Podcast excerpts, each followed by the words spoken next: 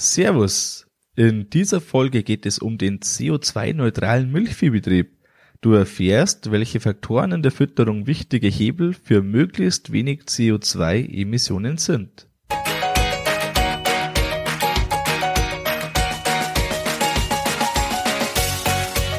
Herzlich willkommen beim Kuhstall Bau und Umbau Podcast. Hier bekommst du viele nützliche Ideen und Tipps für deinen optimalen Stall mit Blick auf das Wohl von Mensch und Tier. Schön, dass du da bist. Ich bin Gusti Spötzl und ich unterstütze Milchkuhhalter, die richtigen Entscheidungen für ihren Stallbau oder Umbau zu treffen und eine für sich optimale Lösung zu finden, ohne jemals schon einen Stall geplant und gebaut haben zu müssen. Hallo in der heutigen Folge. Heute behandeln wir ein Thema nicht direkt zum Stallbau, aber sehr passend zum letzten Interview mit Frau Benz. Dort haben wir bauliche Aspekte für die Emissionsminderung in Ställen besprochen. Und heute schauen wir uns an, wie es mit dem Bereich der Fütterung steht. Dazu habe ich Herrn Schneider von der Hochschule in Nürtingen-Geislingen zu Gast. Wir klären, was ein klimaneutraler Betrieb ist, wie man selber besser werden kann. Wir schauen uns die Düngeverordnung an und du hörst seine Meinung über Voll- und Teil-TMR. Wir werden uns wahrscheinlich in Zukunft besser mit dem Thema befassen müssen, noch stärker mit dem Thema Klimaschutz und umso mehr man sich heute dazu Gedanken macht, sich damit auseinandersetzt, desto weniger werden Überraschungen kommen, die man dann ganz schlecht abschätzen kann. Aber nun starten wir direkt ins Interview mit Herrn Dr. Schneider. Mein heutiger Gast ist Professor für Tierernährung an der Hochschule in Nürtingen-Geislingen und war vorher am Institut für Tierernährung und Futterwirtschaft an der Bayerischen Landesanstalt für Landwirtschaft. Dort war er fest bei der Umsetzung der Düngegesetzgebung, also 170-Kilo-Regel, Stoff-Strom-Bilanz und Düngebedarfsermittlung dabei. Aus diesem Bereich entwickelte er sich zunehmend in das Thema des Einflusses der Fütterung zu Emissionen. Mit seinem Wissen kann er Landwirte bei der Umsetzung dieser Herausforderung unterstützen. Ich freue mich sehr, dass er hier ist. Willkommen, Herr Professor Dr. Stefan Schneider.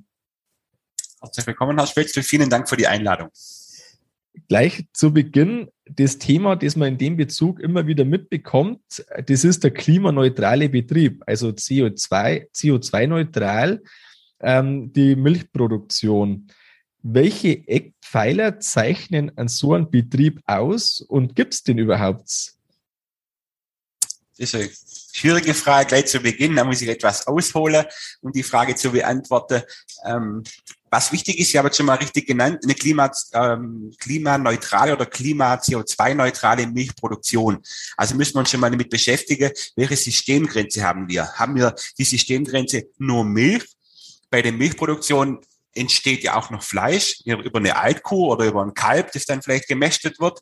Also haben wir die, dieses Thema, nehmen wir nur die Milch, nehmen wir die Milch und das Gruppeprodukt Fleisch dazu, das können wir sagen. Und viele Milchviehbetriebe haben dann nicht nur einen klassischen Futterbau und eine Milchproduktion, sondern auch noch einen Ackerbau dabei, wo beispielsweise eine Marktfrucht wie ein Raps, eine Zuckerrübe oder eine Kartoffel angebaut wird in einer Fruchtfolge, wo vielleicht auch wieder ein Fruchtfolge ein Silomais ist, der wieder in die Kühe geht. Das heißt, die, dieses Thema, wo ist die Grenze, wo ist die Systemgrenze der Milcherzeugung, ist ganz wichtig zu definieren.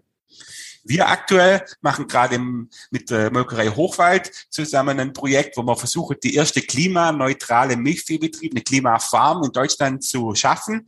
Somit zu Ihrer Frage, nein, es gibt noch keinen klimaneutralen Milchviehbetrieb in Deutschland. Wir sind dran an diesem Thema. Das Projekt ist im Dezember gestartet letzten Jahres. Wir sind jetzt erst an der Datenerhebung und die Implementierung unterschiedlicher Maßnahmen. Ihre Frage zu den Eckpfeiler. Vielleicht ganz kurz drei ganz wichtige Punkte, auf die wir wahrscheinlich häufiger zu sprechen kommen im Gespräch ist. Das eine ist, die Kuh produziert Methan. In ihrem Verdauungsprozess wird Methan frei beim Kohlehydratabbau und Methan ist ein sehr potentes Klimagas. Das muss man immer im Hintergrund haben. Das ist ein relativ hoher Faktor. Das zweite ist, wir haben im Milchviehbetrieb viele Tiere, die keine Milch produzieren. Das sind trockenstehende Kühe, aber auch das ganze Kälber-Jungvieh-Thematik ist da. Das heißt, die Kuh muss diese, diese Tiere mitfüttern, die laktierende Kuh. Das heißt, das Thema Bestandsergänzung ist ein ganz zentrales Thema. Nutzungsdauer, Tiergesundheit, wo wir uns drüber unterhalten müssen. Und was ein wichtiges Thema ist, ist der Futterbau. Das Thema Futter, Futterproduktion, Futterbau, Futterverluste bis hin zur Fütterung. Das sind eigentlich die drei Hauptthemen, wo man dran arbeiten müssen. Das heißt, in diesem Thema ähm, spielt jetzt da der, der, Diesel und Strom, den ein Betrieb bezieht, spielt jetzt das eher untergeordnete Rolle oder sind wir da schon in einer Liga, die eigentlich da entscheidend ist über das Thema?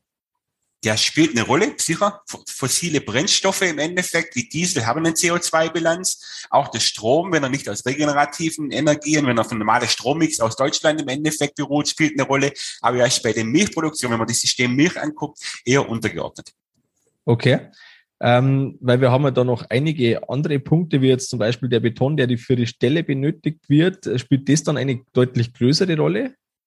Genau, das ist wieder die Frage, wo, wo ziehe ich meine Grenze, die Systemgrenze? Ist jetzt äh, das Eisen von im Markt Oberdorf, wenn ich eine neue Fenk kaufe, ist das jetzt mit be, be, be, bewertet oder nicht? Nein, wird da gar nicht bewertet im Endeffekt. Man geht davon aus, dass der Stahl da ist im Endeffekt und dann produzieren wir, also da muss man mal die Grenze ziehen. Natürlich wäre es ehrlicher, wenn man immer weiter zurückgeht, die ganze Chain, die ganze Kette, aber so, das macht man in diesem Fall jetzt nicht in diesem Bewertungstool. Okay, ja, da kommen wir vielleicht nochmal stärker drauf.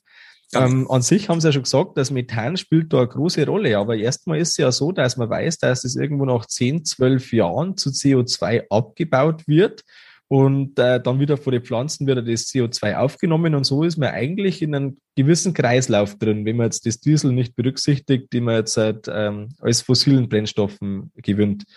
Und wenn man jetzt das so sieht, könnte man ja auch hergehen und sagen, das ganze Thema, das ist ja nicht so schlimm, der Tierbestand, der sinkt ja eher, anstatt dass er steigt oder zumindest ist er auf einem ähnlichen Niveau. Jetzt hätten wir ja eigentlich von dem her äh, kein Problem, weil im Endeffekt wird das ja immer im Kreislauf gehalten und somit, äh, was soll das Ganze? Genau, so wird sehr häufig argumentiert, auch auf der Landwirtsseite, kann ich gut verstehen, ich bin selber Landwirt, ähm, aber ähm, das Thema ist etwas schwieriger. Also wir haben diesen Kohlenstoff oder diesen biogenen Kohlenstoffkreislauf, den, den kann man etwas abtrennen vom, vom klassischen CO2-Kreislauf, der, der durch die Verbrennung von fossilen Brennstoffen entsteht. Und da ist es so, laut Umweltbundesamt sind es 12,4 Jahre. Nach diesen 12,4 Jahren wird dann dieser, dieses Methan wieder gespalten zu CO2 und dieses Biogene, also das aus dem biologische Prozess entstammende CO2 kann man es nennen, geht dann wieder zurück. Leider halt ähm, kann man nicht sagen, dass genau dieses CO2 dann von der Pflanze aufgenommen wird, sondern halt die Pflanze bedient sich aus dem CO2-Pool der Atmosphäre. Aber man könnte ja sagen, okay, wenn man das als Kreislauf sieht, so ist es, dann könnte man sagen, wenn der Tierbestand gleich ist, da muss man jetzt ein wenig aufpassen. Ein Tier ist nicht gleich ein Tier. Je höher die Leistung oder besser gesagt, je höher die Futteraufnahme einer Milchkuh, desto höher auch die, die Methanemission. Das heißt, wir müssen etwas genauer betrachten, aber grob, wenn, wenn, wenn die Tierzahl gleich ist, dann können wir eigentlich sagen, dass dieser Kreislauf geschlossen ist und keine zusätzliche Methanmenge emittiert wird. So können wir argumentieren. Das Problem ist, dass man geht davon aus, dass die nächsten 20, 30 Jahre für das Thema, für das Klima extrem entscheidend sein wird, ob es so sogenannte Kipppunkte kommt und wie es da weitergeht in dieser ganzen Thematik. Und, und es ist so, Methan ist ein Klimagas. Warum wir diskutieren, das hat eine, eine Klimawirkung, so die ist zwischen 21 und 28 mal so stark Richtung, Richtung Treibhausgaserwärmung wie CO2. Und deswegen kann man natürlich auch argumentieren, wenn wir jetzt die Hälfte der Kühe abschaffen, jetzt heute, dann wird natürlich die Methanabbau weitergehen, aber es kommt weniger nach. Und man könnte von einem Cooling, von einer, von einer Abkühlung der Atmosphäre sprechen. Da gibt es auch schon Rechnermodelle. Wenn man 30 Prozent der Kühe abschaffen würde, könnte man ungefähr 0,3 Grad Celsius die Erdatmosphäre abkühlen. Aber so eine 30-prozentige Minderung kann ich nicht mehrfach machen. Irgendwann gibt es keine Kühe mehr. Genau. Und die Kühe produzieren ja auch aus hochwertigem, nicht essbarer Biomasse, aus Gras und anderem, auch hochwertige Nahrungsmittel was braucht dann eine Kuh, die jetzt möglichst klimaeffizient arbeitet? Wenn man jetzt das so sieht, was sind ähm, so Punkte, die jetzt eine Kuh besonders klimafreundlich sozusagen machen, ähm, im Verhältnis zur Durchschnittskuh vielleicht? Genau, was die braucht, das fängt ganz, ganz vorne an, wenn die, wenn, wenn sie als Kalb auf die Welt kommt, braucht es eine intensive Kälberaufzug. Es gibt das ist eigentlich ein älteres Thema, aber leider noch nicht in der Praxis so umgesetzt. Es gibt eine sogenannte metabolische Programmierung beim Kalb.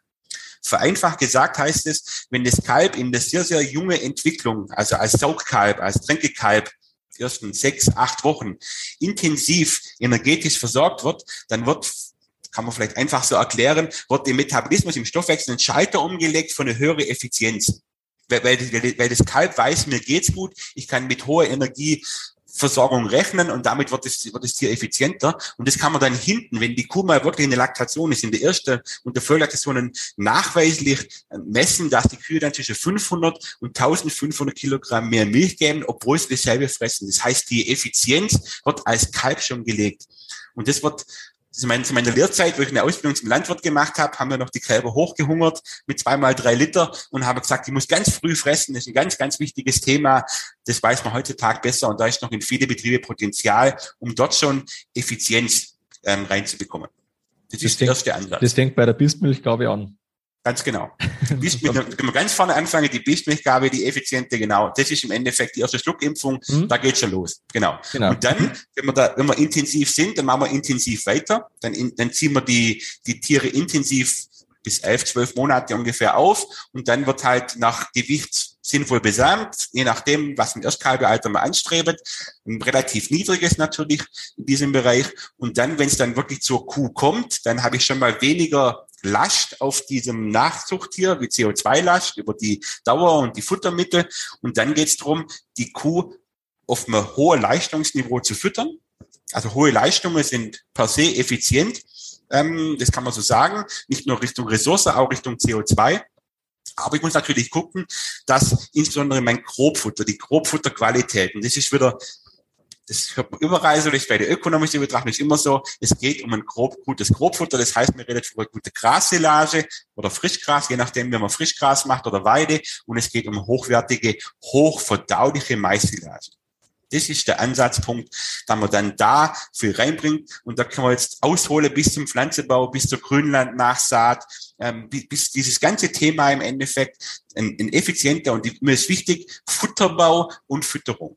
Die Fütterung beginnt nicht am Fahrsilo. Die Fütterung beginnt auf dem Feld und die beginnt mit der Düngung und mit der Pflegemaßnahme auf dem Feld. Und dieses das System muss optimiert werden. Das heißt, wir sind im Endeffekt genau da, wo man immer hin möchte, dass man möglichst hohe oder gute Voraussetzungen schafft, äh, so gesehen, dass wir auch wirklich eine äh, gesunde Kuh füttern können.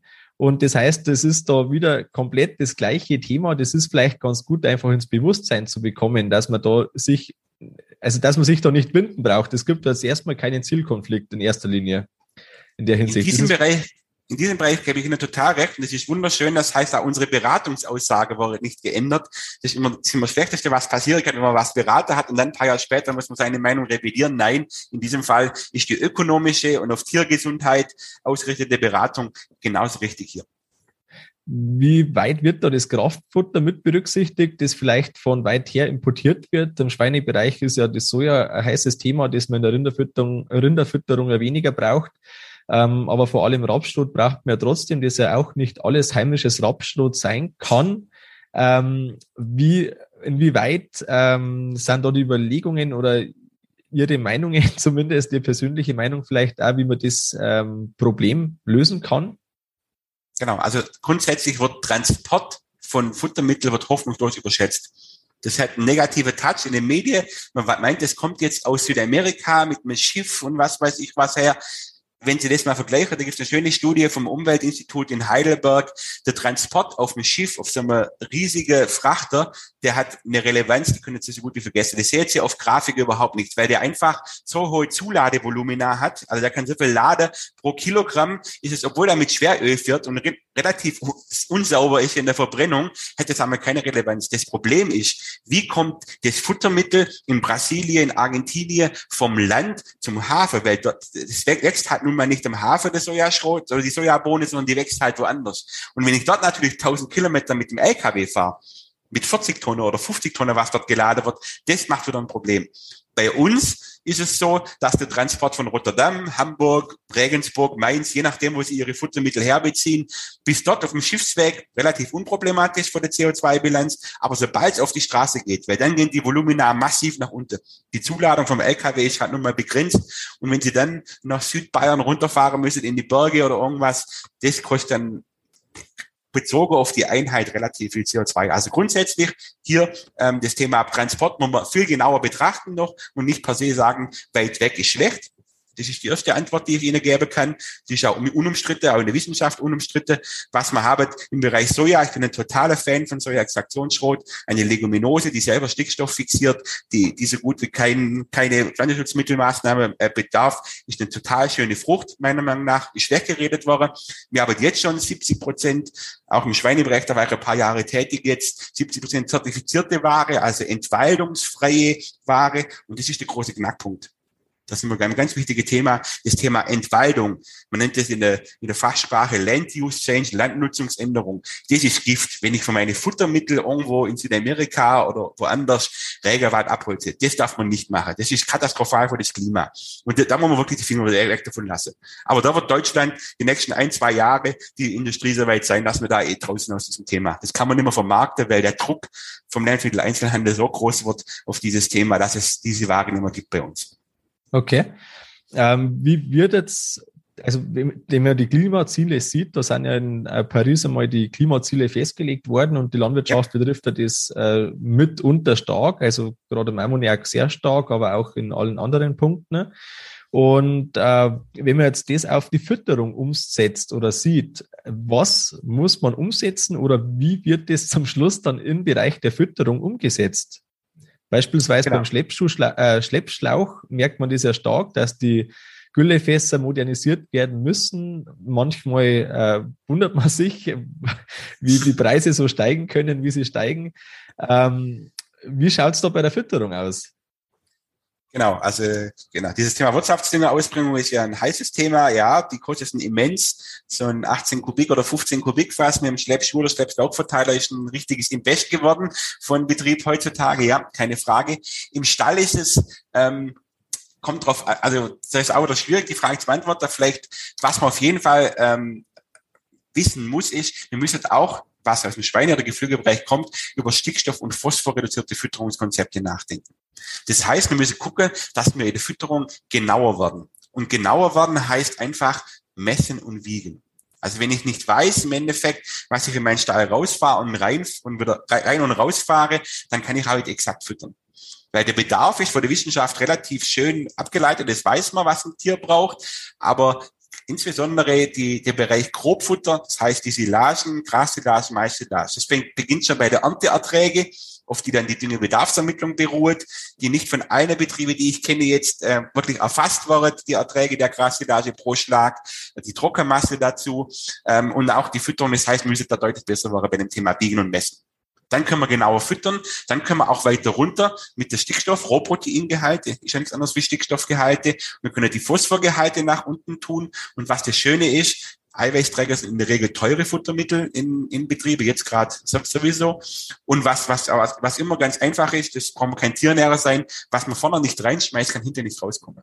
Das heißt, wenn ich vorne weniger Stickstoff reinschmeiß und die Milch hat einen gewissen Eiweißgehalt, gewisses Stickstoffgehalt, dann kommt hinter weniger raus. Und was hinter nicht rauskommen kann, kann nicht emittieren. Also kann kein Ammoniak entstehen, wenn kein Stickstoff da ist, ganz einfach. Also das heißt, wir müssen in denen Systeme deutlich besser werden und auch dieses wenn man ehrlich ist, vom Schweine- und Geflügelbereich lernen. Okay, dann machen sich ja ein ganzes Fass voll Fragen auf. Aber vielleicht äh, gleich mal zur 170 Kilo Regel. Da ist ja die ja. Tatsache da, dass ähm, stark abhängig ist von der Stickstofffütterung, also zum Schluss die Eiweißversorgung der Milchkuh, die ja über Milchharnstoffgehalt äh, wieder äh, gespiegelt wird, ist ja das sehr stark abhängig, wie auch die Stickstoffausscheidungen zum Schluss dann in der Güllegrube mal landen, so vereinfacht gesagt. Ich habe da mal einen Graphen gesehen, da wird mit den Stickstoffwerten für so einen Harnstoffgehalt um die 25 äh, wird gerechnet für das, was wir jetzt an Stickstoffausscheidungen für die Düngebilanz verwenden müssen, also für die 170 Kilo Regel. Das heißt, wenn jetzt ein Betrieb dabei ist, der jetzt beispielsweise im Jahresschnitt äh, 20 äh, Deziliter hat pro Milligramm, na, jetzt bin ich mit der Einheit nicht ganz safe, mit pro Liter ist das. Milliliter, Milliliter. Oder Milliliter, okay, Entschuldigung. ähm, auf jeden Fall ist ja quasi ein Riesenunterschied, ob ich bei 20 oder 25 bin. Und Frage. wie schaut es da aus? Ist da was in Zukunft zu erwarten, dass man da vielleicht der Betrieb, der stickstoffärmer füttert, auch mehr Kühe pro Hektar zum Schluss dann äh, Gülle ausbringen darf? Genau, das ist ein, Ansatz, der, der schon lange aus Holland in den Niederlanden zum Beispiel schon umgesetzt wurde, dass man in Abhängigkeit der Harnstoffgehalte und Milchmenge auf die Stickstoffausscheidung pro Kuh zurückrechnet und dann diesen Wert da geltend machen kann im Bereich der Dünger- und Umweltgesetzgebung. Das ist zurzeit in Bayern noch nicht möglich. Es wird aber drüber nachgedacht. Ich habe mit der Kollege extra gesprochen von der LFL, wo zuständig sind, was aber ein viel frühere Schritt sein wird. Wir bekommen nächstes Jahr eine Stoffstrombilanzverordnung für die Mehrzahl der Betriebe, die über 50 GV ist. Das ist ein normaler Milchviehbetrieb, der ein bisschen Jungvieh hat, ist da dabei in diesem System. Und ein Teil der Stoffstrombilanz ist ja eine Hoftorbilanz, vereinfacht gesagt. Eine Stoffstrombilanz ist eine Stallbilanz. Also geht ja um den Pflanzenbau, was rum ist, und ein Teil ist die Stallbilanz. Und wenn ich über meine Stallbilanz nachweisen kann natürlich, dass das, was reingeht und was rausgeht, und dazu muss ich halt wiegen und messen, ähm, und dann weiß ich, was reingeht, ich weiß, was über die Milch wieder rausgeht und Differenz ist im Endeffekt, muss in der Gülle sein. Das kann nirgendwo anders hin. Beim Stickstoff kann es noch emittieren, beim Phosphor ist es eins zu eins. Phosphor hat keine gasförmige Emission. Und das wird der Ansatz sein, mittelfristig, dass man die Stallbilanz als Teil der Stoffstrombilanz nutzt, um einen Nachweis zu führen, aber dann nur für Betriebe, die wirklich tatsächlich nachweisen können, was habe ich reingefüttert. Das heißt, die die Menge wissen, was in den Stall reingeht und die Gehalte. Also ich brauche die, die Trockenmasse vereinfacht gesagt und ich brauche die Stickstoff- und Phosphorgehalte. Dann können wir das rechnen und dann ist jetzt schon laut Düngeverordnung Paragraph 6 erlaubt, dass wir mit diesen Werten auch in die 170er-Regelung in andere Berechnungsprogramme. Ja, das wird kommen, sobald die Stoffstrombilanz kommt und die Stahlbilanz integriert ist. Im Schweinebereich, da komme ich her, da haben wir das schon implementiert, schon etwas länger. Der Milchviehbereich wird nachziehen. Schweinebereich hat in meinen Augen ein bisschen das einfacher, weil es kein Grundfutter gibt und Grundfutter so dermaßen unterschiedlich ist. Also sprich Gras, Silo vor allem, aber auch Maissilage. Ähm, wie, wie kann das in der Praxis ausschauen? Also ich halte es jetzt für relativ unrealistisch, dass jetzt zum Beispiel ich als 100-Kuh-Betrieb äh, mir eine Fuhrwerkswaage äh, anschaffe, über das dann jeder, ja, jede Fuhre fährt, die man in den Hof bringen sozusagen.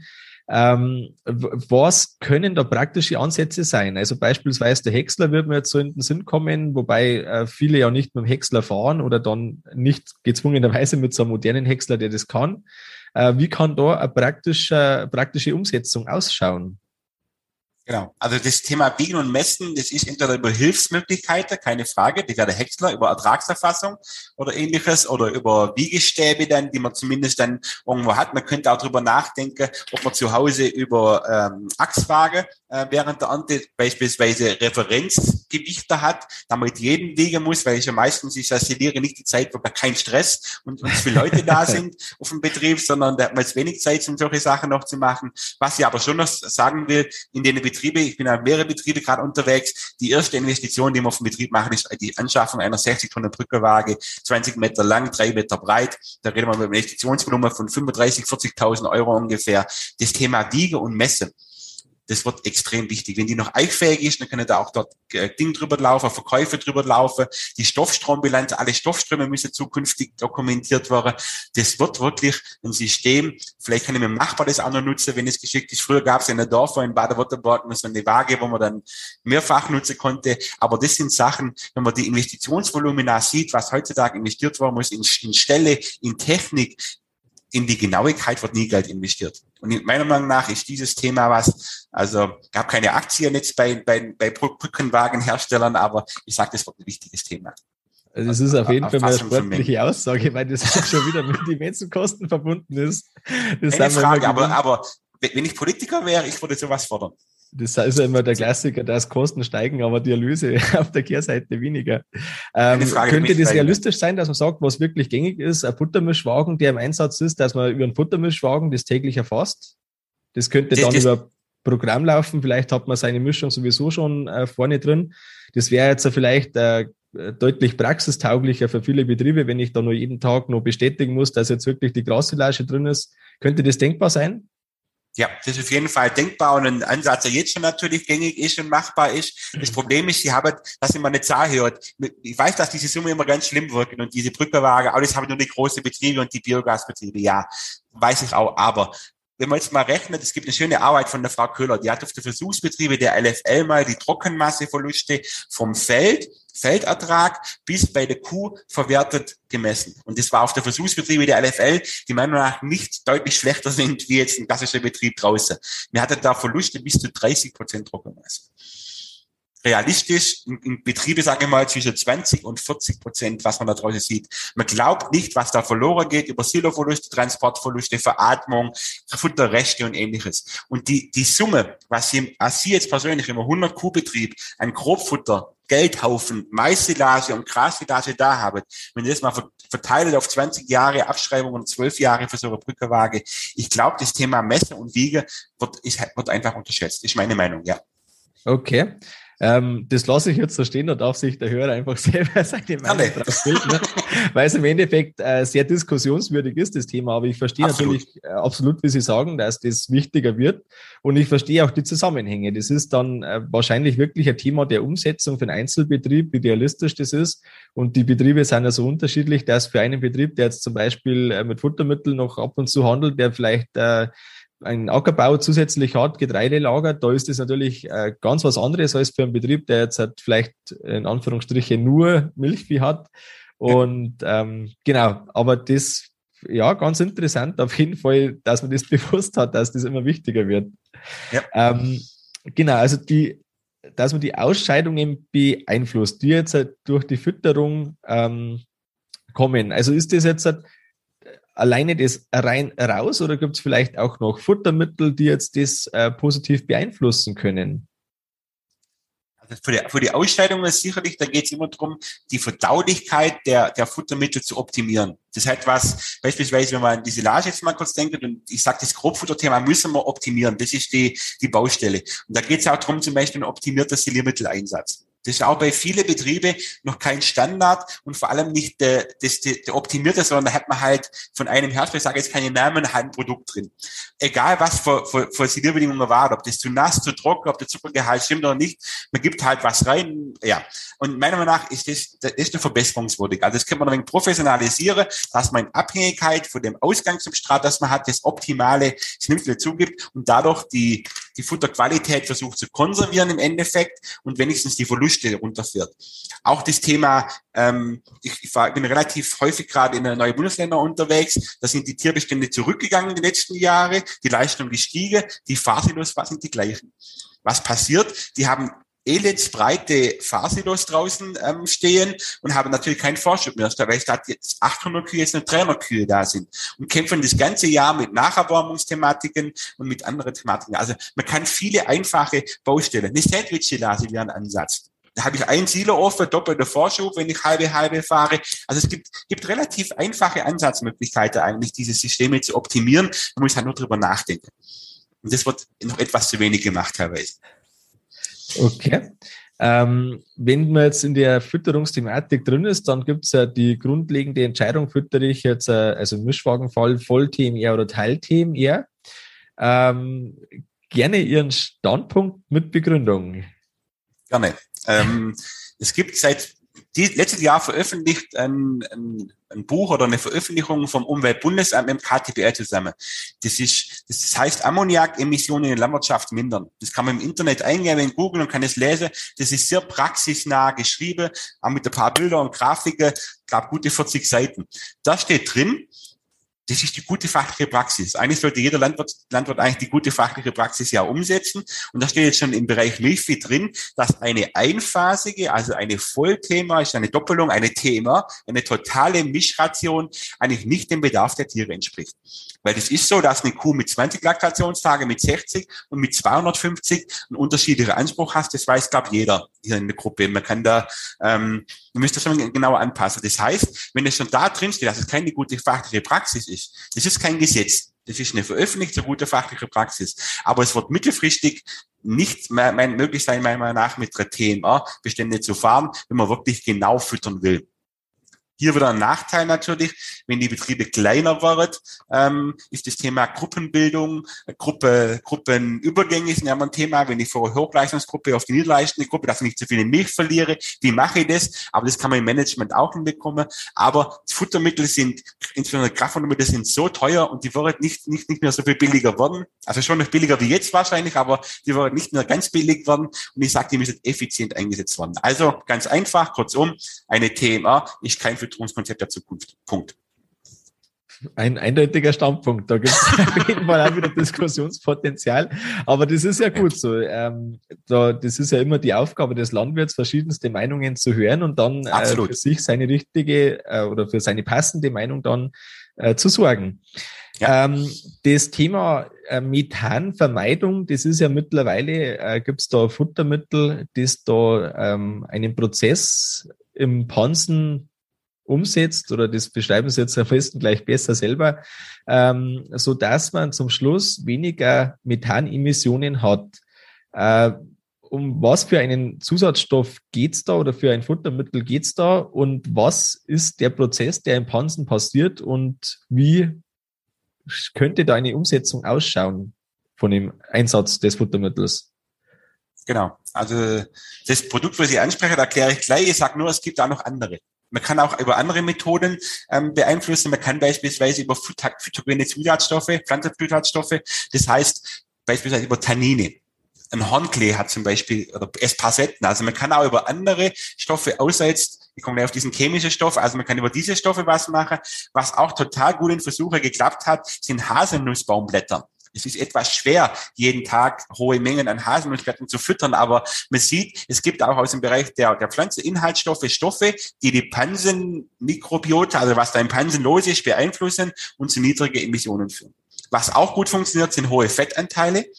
Die, die hohe Fettanteile in der Ration, Rohfettanteile blockieren die Methansynthese. Das Problem ist, dass einen Wiederkäuer haben und die, die Menge an Fett, die wir zufüttern müssen, äh, können, ist relativ stark reglementiert. Dasselbe ist, bei, dasselbe ist beim Thema Kraftfutter. Je höher der Kraftfutteranteil, desto besser für die Methangeschichte, weil der Abbau von Rohfaser, von, von Strukturkohlehydrate sorgt, sorgt für hohe Methanemissionen. Aber immer dran denken, wir haben eine Milchkuh vor uns stehen. Eine Milchkuh braucht im Endeffekt Struktur, die braucht im Endeffekt auch Faser. Rohfaser ist vielleicht der falsche Begriff, aber die braucht Faser, um auch wiedergerecht gefüttert zu werden. Also man muss diese, diese Punkte wissen und ausreizen, aber man darf sie nicht überreizen immer dran denken, wir brauchen alte, langlebige, gesunde Kühe. Das ist was ganz Zentrales für das Thema Methanbindung. Jetzt komme ich auf, auf Ihre Frage, dieses Produkt, was jetzt neu am Markt ist. Neuer Markt ist übertrieben. Es hat von der EFSA, von der Europäische Futtermittelsicherheitsbehörde, die, die machen dann eine Prüfung, da wird dann, wird dann Studie eingereicht und die prüfen dann, ob dieses Futtermittel erstens eine Wirkung nach äh, aufweist und zweitens, ob das Richtung Lebensmittelsicherheit ein Problem darstellt. Also ob das nicht in die Milch geht beispielsweise und für den Menschen ein Problem ist oder für die Tiere. Und diese Stufe hat dieses Produkt jetzt geschafft. Es wurde im Endeffekt als unproblematisch und als wirksam dargestellt und es liegt jetzt zurzeit bei der Europäischen Kommission zur Zulassung. Weil es muss erst zugelassen werden, bis es dann einen Einsatz, sagen wir mal im Kraftfutter oder bei Ihnen im Betrieb Betrieb finden kann.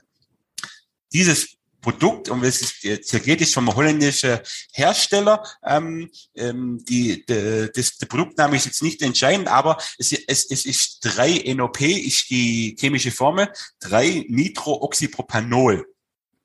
Ol heißt Alkohol. Also das ist eine, eine chemische Formulierung im Endeffekt, ein, ein zusammengebauter Stoff, 3-Nitrooxypropanol, abgekürzt 3-NOP, so liest man es auch häufiger. Und was macht dieses Produkt? Vereinfacht gesagt, nimmt die Kohlenhydrate auf, Stärke, wenn Sie Getreide füttern beispielsweise oder Strukturkohlehydrate, das heißt Zellwandbestandteile, ihr Gras oder ihre Maissilage. Diese, die baut sie ab über mehrere Stufen, über Glucose, über Zucker, zu Pyruvat und dann zu flüchtige Fettsäuren. Essigsäure, Propionsäure, Buttersäure. Und dort entsteht CO2, was ja de facto ein Problem ist, aber auch freier Wasserstoff, H+. Und jetzt hat die Kuh was ganz Intelligentes, die hat dort ähm, Mikroorganismen drin, die, die sagen, ich brauche kein CO2 und ich brauche keinen Wasserstoff in meinem Pflanzen. Ich muss das Zeug irgendwie loswerden. Und jetzt gibt es eine Kaskade, die siebenstufige, wo dann dieses CO2 und dieses Wasserstoff zusammengebunden wird zu CH4, zu Methan. Und dann kann die Kuh dieses Methan rausrülpsen, warum sie halt als Klimakiller teilweise bezeichnet wird. Also dann produziert die aus CO2 und Wasserstoff Methan. Dieses Produkt macht nichts anderes. Es geht an die Stufe 7, an die letzte Stufe dieses biochemischen Prozesses und unterbindet diesen Prozess der, der Bindung von CO2 an Wasserstoff und damit kann kein, oder entsteht weniger. Es ist nie ein ganzer, ein kompletter Prozess in der Biologie, aber entsteht deutlich weniger Methan in Versuche bei Milchvieh 30, 35 Prozent weniger Methan, ähm, in, im Bereich der, der Masch, der Rindermasch 80, 90 Prozent weniger. Also es ist wirklich eine signifikante ähm, Verminderung der Methanemissionen. Methan, haben wir vorher gehört, hat eine relativ hohe Klima, äh, Klimawirkung. Was mir noch ein bisschen fehlt, da bin ich aber ehrlich dazu, ähm, ich sage Langzeitversuch über Jahre. Natürlich kann man da eingreifen und wenn Sie das füttern, nach 20 Minuten können Sie das messen. Die Methanminderung geht total schnell zurück. Genau. Und wenn Sie aufhören damit, geht die total schnell wieder hoch, weil das ein Stoff ist, der jeden Tag gefüttert werden muss.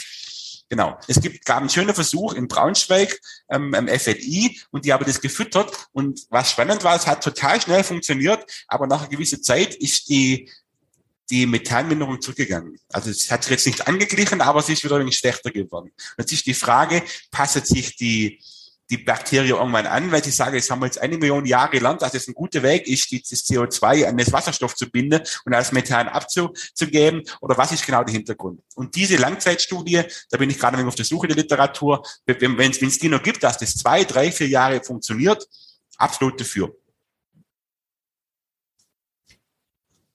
Genau. Also für, den das ist meine erste Einschätzung.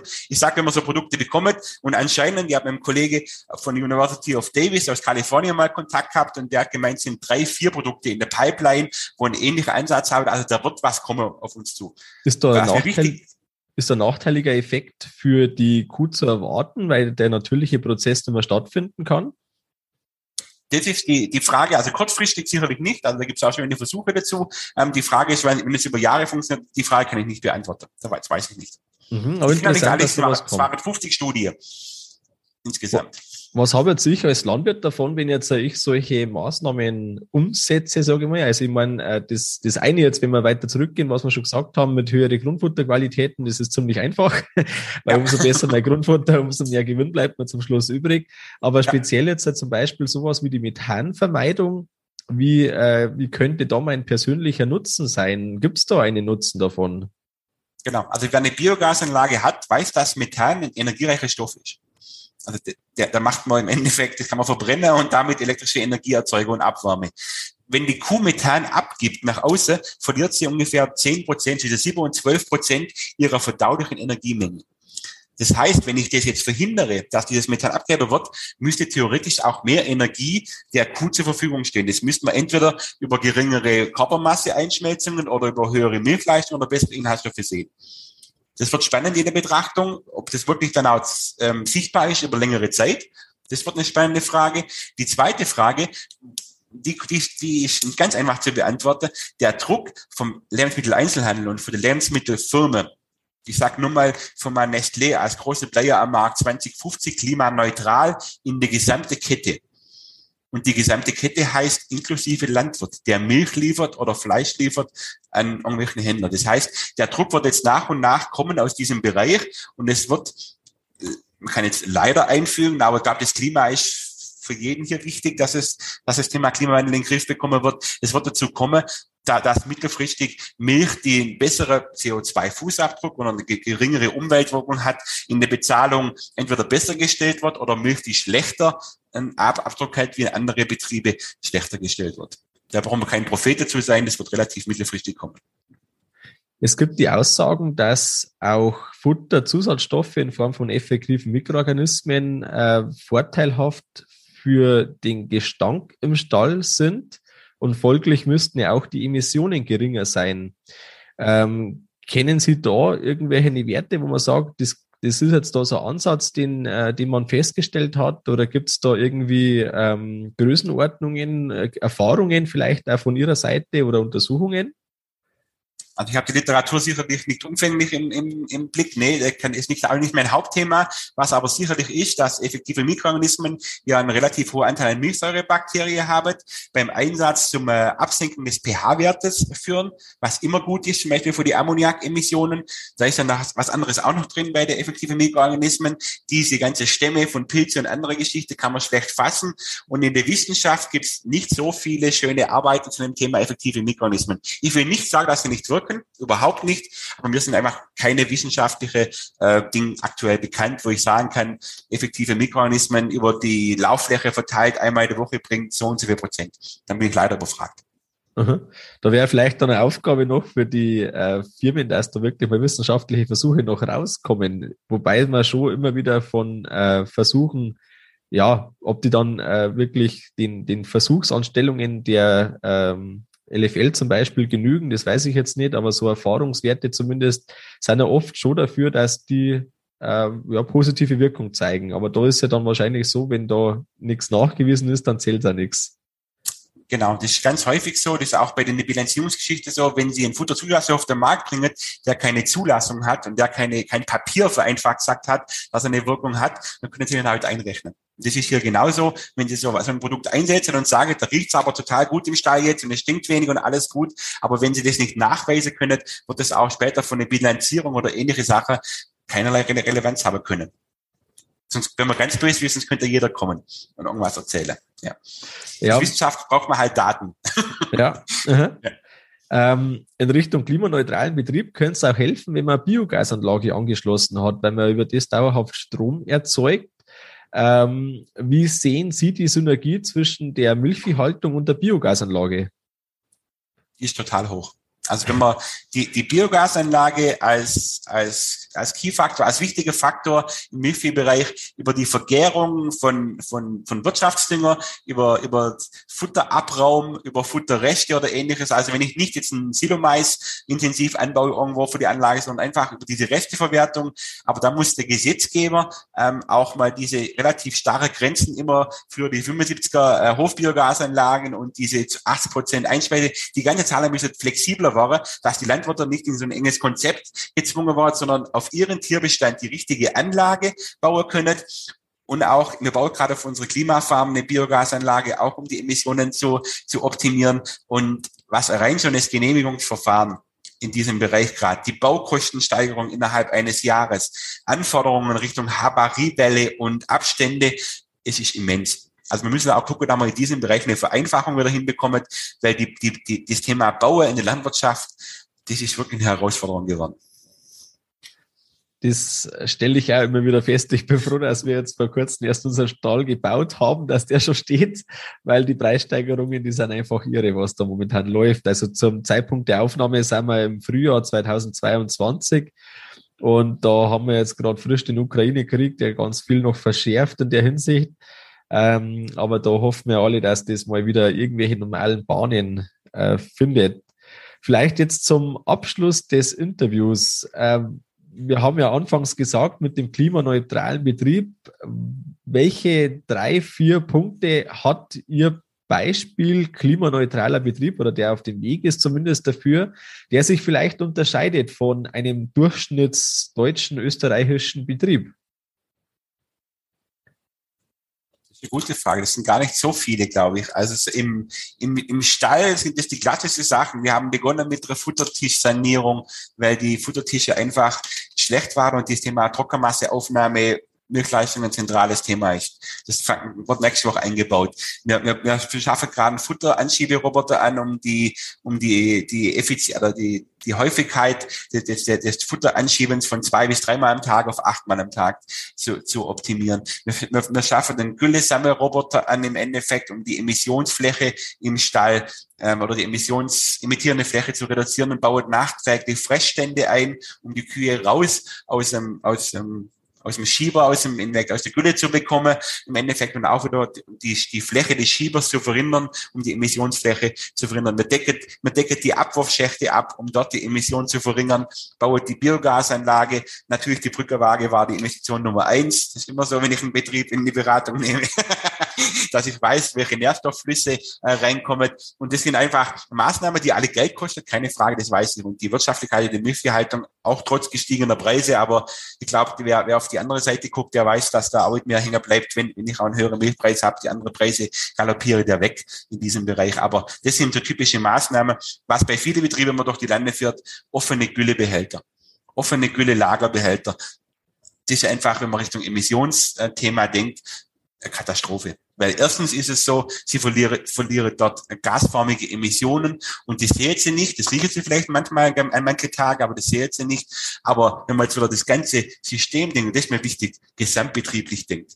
Da geht Stickstoff verloren. Sie machen jetzt ihre wunderschöne Dinge Bedarfsermittlung, bevor sie rausfahren, rechnen damit irgendwelche Stickstoffgehalte, die sind aber gar nicht mehr da weil die schon lange emittiert sind. Und dann wundert sich, dass ihr, ihr Pflanzebau dann leidet unter ihrem System. Und dann geht das System nicht mehr auf, weil dann ihre Erträge zurückgeht, wenn sie die messen würdet, die krasse Gas und meiste Gaserträge, weil zu wenig Stickstoff da ist. Und dann haben wir jetzt eine Spirale, die gar nicht gut ist. Deswegen gucke, dass die Nährstoffe, Stickstoff in dem Fall, aber auch Phosphor, im Betrieb gehalten wird.